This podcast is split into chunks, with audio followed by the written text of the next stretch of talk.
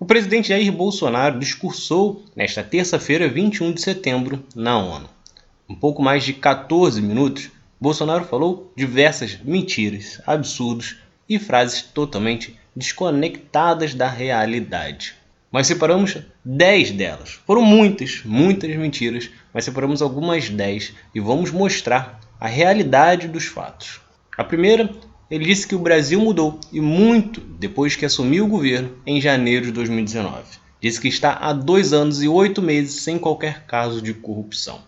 O falso discurso de corrupção obviamente iria aparecer, mas hoje quem ainda não sabe de corrupções deste governo é porque vive dentro de uma bolha. Tem os esquemas de vacinas, tratorão, tem contratos milionários sem licitação no Ministério da Saúde, a investigação de tráfico de influência envolvendo o filho do 04 de Bolsonaro, entre muitas outras. Ele afirmou que o Banco de Desenvolvimento era usado para financiar obras em países comunistas sem garantias. Quem honra esses compromissos é o próprio povo brasileiro. Bolsonaro não abandona a campanha política, o que é curioso, porque na época da campanha fugia dos debates. Porém, o caso do BNDES já foi explicado diversas vezes. Aliás, Bolsonaro prometeu abrir a caixa preta do BNDES para investigar contratos e não encontrou nada. Isso porque o dinheiro do BNDES foi em empresas brasileiras que utilizaram a verba com, e os materiais brasileiros e a mão de obra brasileira em outros países, comunistas ou não. Ocorreram obras na Angola, Moçambique, Costa Rica, Equador, Gana, Guatemala, Paraguai e muitos outros. Ele disse também que o país acolheu refugiados e que nossas fronteiras com a vizinha Venezuela, que recebeu 400 mil venezuelanos, mas foi uma quantidade bem menor, com cerca de 46 mil venezuelanos. Ele afirmou também que sempre defendeu combater o vírus e o desemprego de forma simultânea. Só que a verdade não é essa. Bolsonaro passou meses negando a gravidade da pandemia, depois passou e segue minimizando o efeito da vacina. Diz que no Brasil, para atender aqueles mais humildes, o governo deu um auxílio emergencial de 800 dólares para 68 milhões de pessoas em 2020.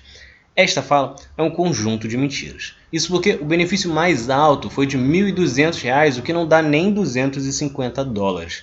E aí, claro, que ele vai argumentar que está se referindo ao valor total do benefício dado em 2020.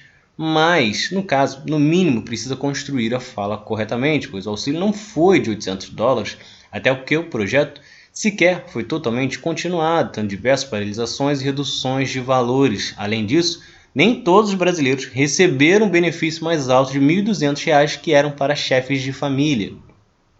O curioso é que Bolsonaro, no discurso da ONU em 2020, havia afirmado que o auxílio emergencial dado era de mil dólares e agora caiu para 800. Quem sabe até o fim do governo ele fale o valor real.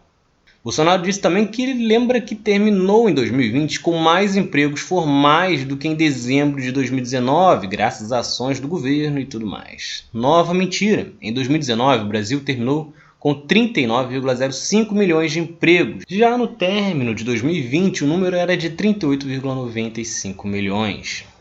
Ele afirmou também que desde o início da pandemia apoiava a autonomia do médico na busca por tratamento precoce. Só que Bolsonaro insiste em um tratamento ineficaz e que, inclusive, está sendo alvo da CPI da pandemia, no qual uma empresa manipulou dados e entregou uma pesquisa sobre a cloroquina, no qual omitiu mortes e que foi divulgado por Bolsonaro e os filhos dele.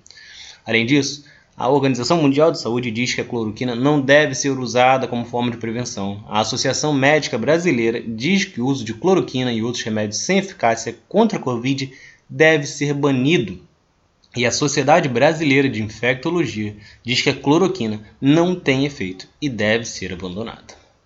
Bolsonaro também comemorou o 7 de setembro, falando que milhões de brasileiros foram às ruas na maior manifestação da história.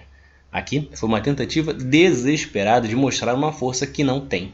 As manifestações de 7 de setembro passaram bem longe de serem expressivas e que, inclusive, fizeram com que Bolsonaro tivesse que reduzir os discursos golpistas e ainda pedir ajuda a Temer.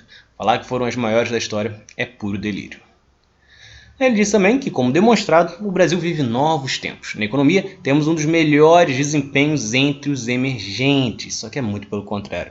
A economia do Brasil teve um recuo de 0,1% no último trimestre, um dos piores desempenhos do mundo, ficando bem atrás de Chile, México e muitos outros países emergentes. O final de 2020 foi a mesma coisa.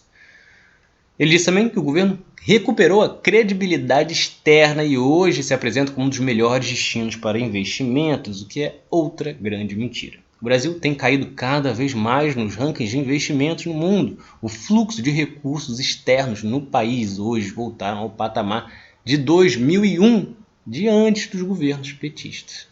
Se vocês gostaram, curtam, se inscrevam para não perder nenhum episódio do outro lado da história. Acompanhe a gente também nas redes sociais, estamos no Instagram, no Twitter, no Facebook, além do nosso podcast que está espalhado por todas as plataformas de áudio. Ah, e todas as fontes utilizadas neste episódio estão no nosso site, outroladodahistoria.com.